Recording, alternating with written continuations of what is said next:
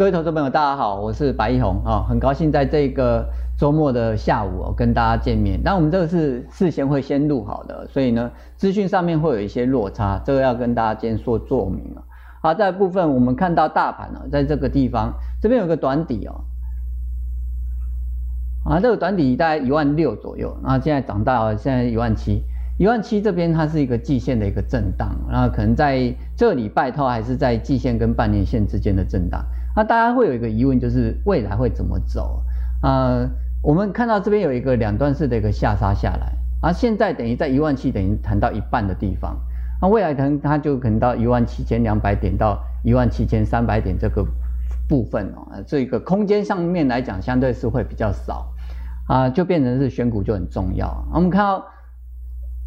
柜台的部分呢，它已经连涨了十三天之后回档下来啊。那车用电子这个区块啊，在未来还会是一个主流啊。那我们看到美股的部分呢，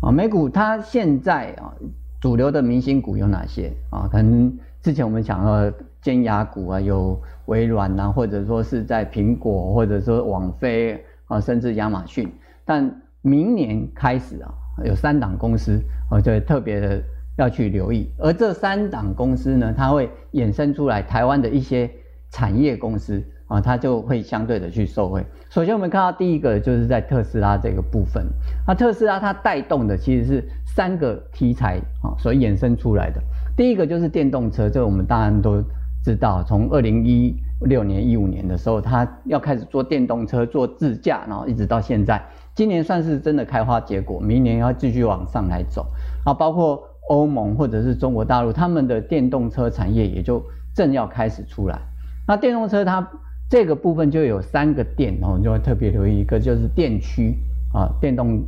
驱动马达这个部分，另外就是电子控制的这些零组件，譬如说是在整流二极体或者说是在啊 MOSFET 啊这个部分，他们就是在这个区块或者导线架。那另外就是电池，那电池我们之前面有聊过，就像康普、美琪玛，那这个正极材料部分会是电池整个成本里面占的比重最高的，那这个部分就要特别去做留意。那另外一个就是在太阳能的部分啊，特斯拉其实它也要做太阳能诶，这你们大家不知道对不对？他马斯克他所啊马斯克他所建构的一个啊未来生活的画面是，他这台车子。在路上开，它就是车子交通工具。那停在路边的时候，它可以变成网络路由器。啊，在美国其实地方很大，他们的固网建设是相对来讲是比较欠缺的，而且他们的一个网络使用费是相对比较高。所以他希望透过低轨道卫星的一个方式呢，然后由车子或者是在家用里面做卫星天线的一个接收，来替代掉做固网的一个铺设。啊，在台湾，我们其实每一家都有 ADSL 啊，这就是一个固网嘛。然后在美国呢，它这个固网的一个相对的上网费用是比较高的，所以在低轨道卫星的这个区块啊，是它第三个要去做的。而太阳能呢，这个部分它是要做到什么？就是在家用的时候，它有太阳能板来做一个太阳能发电；而在它的低轨道卫星的时候，它是用太阳能啊，接受太阳光来去做它这个低轨道卫星的一个。啊电能，然后来去做发生这个微波的一个讯号，啊，当然，当然他是最希望是说家里的这些太阳能发的这个电呢，你回到家车，你的车子停回到家里来的时候呢，它是可以就直接插电就是充电的，啊，所以它这个是有一个比较，哎，这样具体的一个蓝图，但但这三三个区块都有它需要去克服的一些，比如说成本啊，或者说是在建构上面的一些。费用的一些花费啊，可是它衍生出来，对于我们台湾的一些厂商来讲，就有哪些？比如低低轨道卫星会有一些产业的一些状况。那另外呢，太阳能的部分，好像前阵子不是有消息说，哎，元晶它本来就是特斯拉的供应商嘛，啊，它的太阳能面板跟着特斯拉的卫星呢发射到太阳，啊，发射到这个低轨的一个，哎，地球的一个低轨道的一个。区块上面呢，当然卫星是这样的。好，另外电动车这个就，嗯，我们就聊过很多了。这一部部分呢，今天来讲到，可能不会讲到的这部分，就是在电动车这个区块。好，那另外呢，就是元宇宙啊，Face Facebook 它变成了 Meta 啊，Meta 之后它元宇宙。我们看到特斯拉的这个股价，这过去五年来啊，它等于是一个超级大倍涨。今年来讲，它会再创一个新高。那未来它的一个发展呢，我们相信这个股价啊，继续往上涨的机会是啊高。到它的一个电动车的一个发展，它的低轨道卫星的一个发展，或者它太阳能的一个区块的一个发展啊，所以它这个整个股价都往上来走的机会是比较高的。那另外呢？我们看到这 Facebook 部分啊，它要变成 Meta，然后元宇宙。那元宇宙它相关的一些个股，对台湾来讲，比如说像宏达电或者钰创，或者说是啊在阳明光这个部分，那再衍生出来就是你这个头戴式的头盔啊，它的一些感测元件啊，眼耳鼻舌身意的各个感官的一个传输啊，能够传输到这样子的一个虚拟空间，而虚拟空间它建构出来一个虚拟人物，我们看一级玩家。或者说是刀剑神域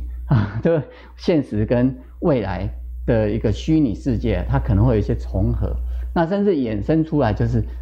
这些元宇宙的这些区块里面啊，这些小世界啊，呃，他们使用的货币啊，那这个可能会衍生到就是像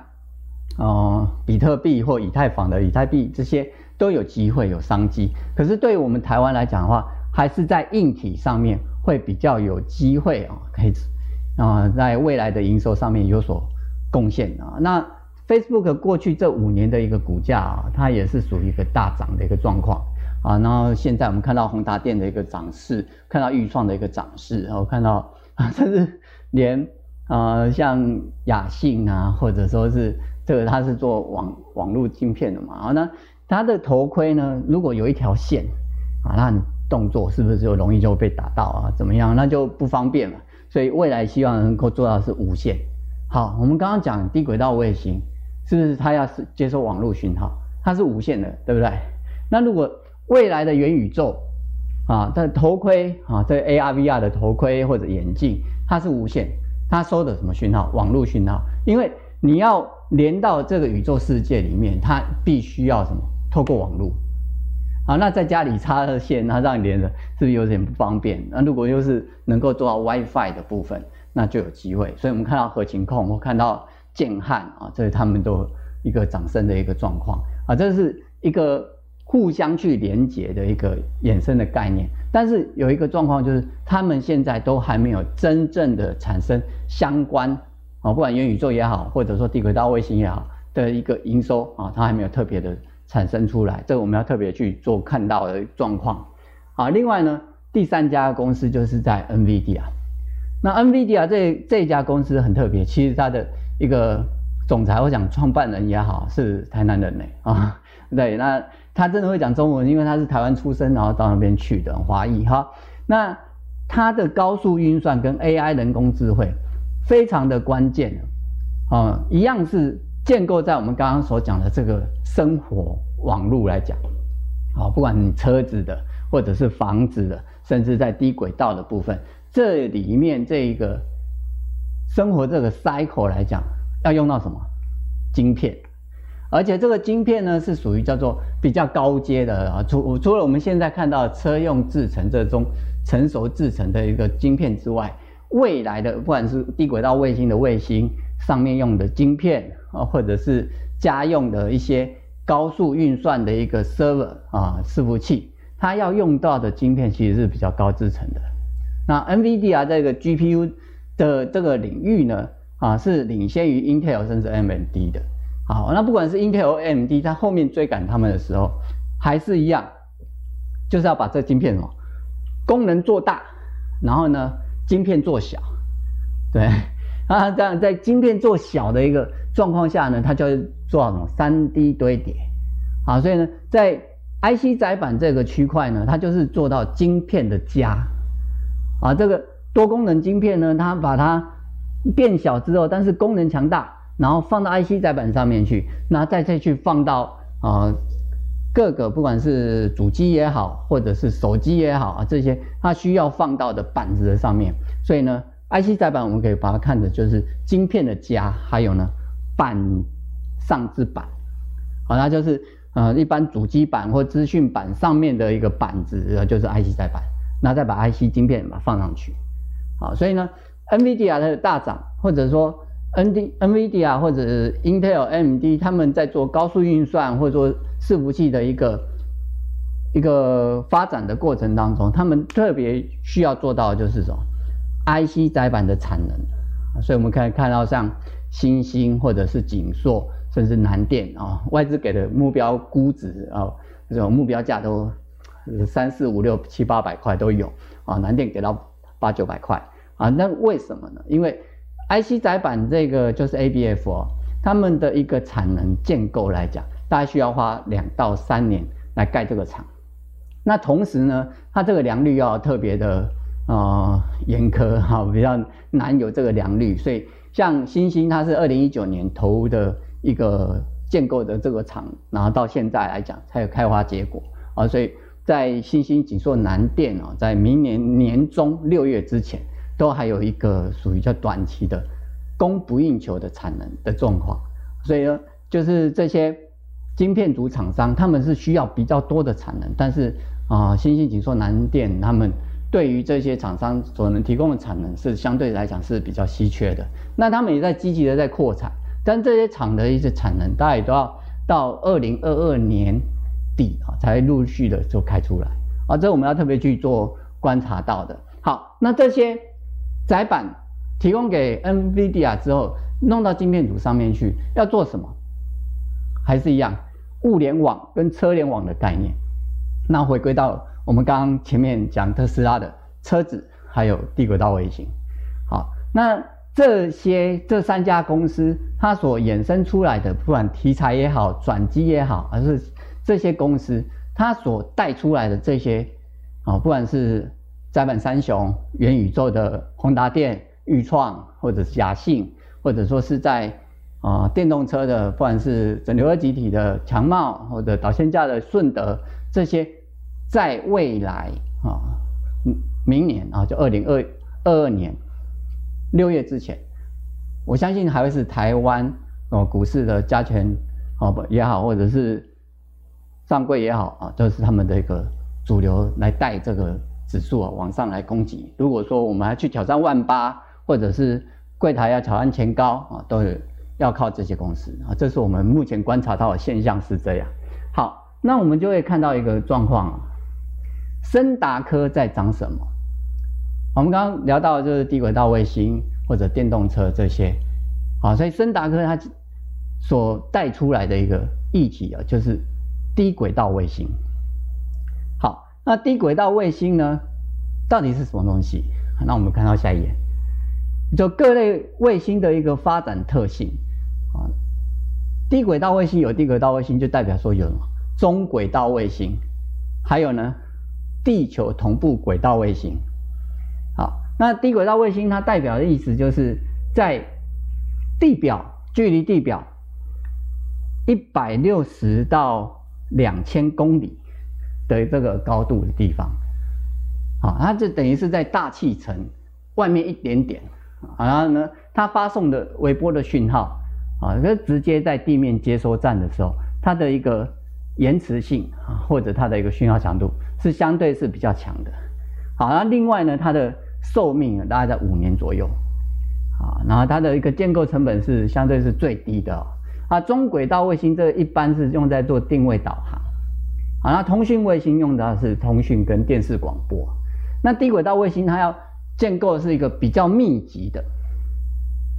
啊，密集的在这个区块，因为其实你距离越高，它所能够辐射出来的一个涵盖范围是越越广，好，那低低轨道卫星它所能够涵盖的范围是相对是比较窄的，啊，所以它要用靠数量啊把地球整个环绕起来，啊，这一个状况，我们看到画面大概就这样，这是地轨道卫星，啊，这个是地球嘛，啊，看到啊，在地球啊，它就在一百到两千公里的地方绕着地球转。啊啊，然后好几颗、好几颗、好几颗，密密密密密密麻麻的把它，哎，把地球包起来，啊，然后我们讲了电动车，它在自驾的过程当中有一个非常重要的一个环节，哦，车子它本身要高速运算，然后把这些影像啊，感测影像啊，路路况这些弄到它的一个晶片里面，就是运算，甚至要上传到 server，啊，而上传的过程是需要网络，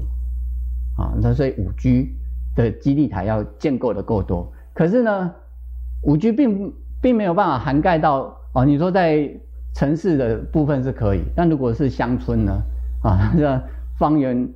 三五百公里啊 都没有人的时候怎么办？因为美国就是这么大嘛，啊，它它会有这样的问题。那如果说是有卫星来去提供它网络讯号，啊，就能解决这个问题。所以马斯克他的想法是这样啊，在有五 G 基地台的一个状况下呢，它的一个自驾车是可以透过五 G 基地台啊来提供它的一个导航的一个系统。那如果说是在没有五 G 基地台的地方啊，它是用低轨道卫星的方式来去提供它这样的网络讯号。啊，这个是一个它的概念啊。那再来中轨道呢，就是相对是比较高的，它通常都是用到哦，在我们刚刚讲的网络通讯啊这个区块，啊，就是我们现在打电话网络的一个部分。好，那同步轨道，其实我们一般战略卫星啊，就是军事用的战略卫星啊，它比较偏向这边啊，商用的呢，它就在低轨道这个区块。好。那我们有了这样子的中低轨道卫星和同步轨道的一个概念之后呢，我们知道现在商用的啊最多的会是在低轨道这个边。好，那我们看到美国的一个市场卫星的规模来讲的话，它逐年是来提高的啊，这是一个状况。然后最重要的是这个部分，就是低轨道的这个区域啊，那它所占的一个占比啊，相对是越来越高。好，在这边。好，那我们看到下一页。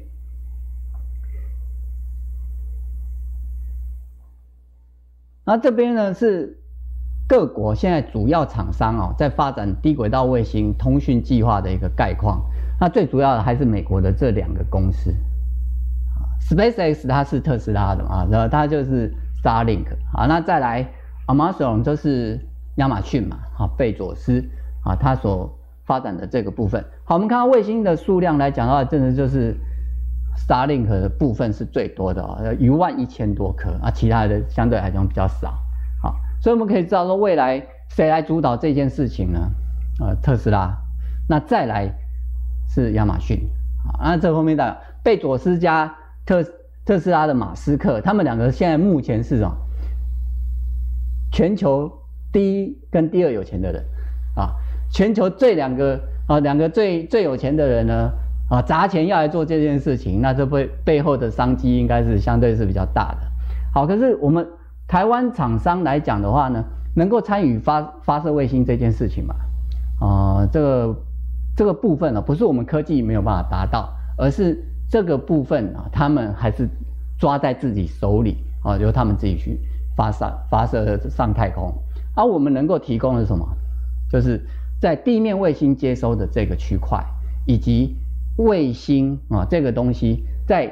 天上飞的时候啊，在天上飞的时候啊，它的这些电子零组件如何能够保证它耐用？好，不要发哦，费尽千辛万苦发射上去之后呢，一下子哎它就坏掉了啊，又要再发，那不是？哎，它上去就要五年啊，啊五年之后它可能就要自由自由落体，就坠坠落下来，又要再。然后替换上一个上去啊，而且要能够确认我们地面的这些控制台能够控制它啊，这一个讯号都都能够正常啊，时间到了然后替换掉啊，这这是一个啊高科技的一个领域，但是呢，台湾我们能够做到的就是晶片的底空，还有呢路由器或者是地面接收站啊这些通讯设备的一些部分啊，这个就是我们低轨道卫星它。后面的商机啊，我们台湾厂商有什么样能够 support 到的一个状况啊？那我们刚刚看到就是特斯拉加亚马逊哈，他们其实就占了这个整个全球低轨道卫星所占的这个量百分之八十以上。好，那星链计划呢，它一万一千多颗，到去年二零二零年。那大概 进度来讲，大概只有百分之十左右啊。今年它还是持续的再去发射这个卫星的数量。它分成三个阶段，最终在第二阶段的部分呢，它要到七千五百一十八颗。好，那我们想，如果你是老板，你能够打入这一个供应链计划，那你这个成长空间有多大？因为这是从无到有，我原本都没有这些业务量，那现在可以做啊，那就是成长的这个倍数啊，这个部分就算毛利低哦，但也是一个啊很大的一个数额来去做到这个部分。好。那新店计划到底是什么呢？我们可以看到这边有一个概念图哦，就是这个是墙壁，那这个是等于是户外的卫星接收天线啊。那它会有一条线呢连到这个是户户内就家用的啊，家用它有一个转接器啊，这当然这个这个是电源啊，啊电源，那这个就是家用的网络的路由器。所以呢，它的概念就是，在美国的住家，啊，它在外，啊，住家外面墙壁外面，它设了一个网络的一个接收天线，然后收这个卫星的网络讯号，那收了进来的时候呢，连到家用的转接器，然后呢插上电源啊，然后呢接到路由器，就可以在家里有网络的空间，然后连接到物联网，然后再来。家里不就有 WiFi 吗？那你可能就戴上眼镜啊，就可以啊远端视讯啊，甚至远端会议啊。所以微软最近也不是也要推这个东西吗？啊，然后就可以工作、消费啊，就那就一个订餐啊，然后东西就送到家里来啊，甚至连付钱也不用去提款机啊，就线上就直接就支付掉啊。这是未来生活的一个建构的一个画面是这样啊。当然呢。电能怎么办啊？电能它就是啊，太阳能面板，然后发电啊，这样子整个就在家里自给自足，在家里自己操盘就可以了啊，类似这样的概念。好，所以呢，它预计网络上的一个个人的用户呢，大概会有一百五十万的人啊。那这个量呢，其实以人口来讲啊，美国的人口比例来讲并不高啊，但是呢，这是初期的一个预估，在未来的状况下，它。整个建构完成了，它的费用相对就会降低下来，那会取代掉它现在原本的固网服务啊，甚至城市内的一些五 G 讯号都会被取代掉，这是它的目的。OK，好，那在这样一个计划下面的时候呢，特斯拉它会重新定义电动车的一个用途。我们刚才讲一个卫星的一个接收讯号，对不对？啊，就一个这个。这个基地台对不对？这个小基地台呢，它如它的车子啊，它的特斯拉的车子，它未来就当你把车子开回家，然后插上去就是要充电，那充电的那一那一刻开始啊、哦，它等于连到家里，就取代掉路由器，它就变成了一个 server，它就变成一个网络路由器，然后甚至呢，小小的电脑的运算功能都可以发生。为什么？并不是这台电车子是电脑，而是透过这个网络连接，连上云端，连上伺服器，它就能够取代掉一般家用电脑的百分之八十的功能。好，甚至呢，透过这这台车子啊，或者机器来讲呢，啊，就可以连上网，然后呢。又宇宙了，又又宇宙了，然后呢，十一住行娱乐，眼耳鼻舌身意啊，都只是在这台车子，透过这台车子来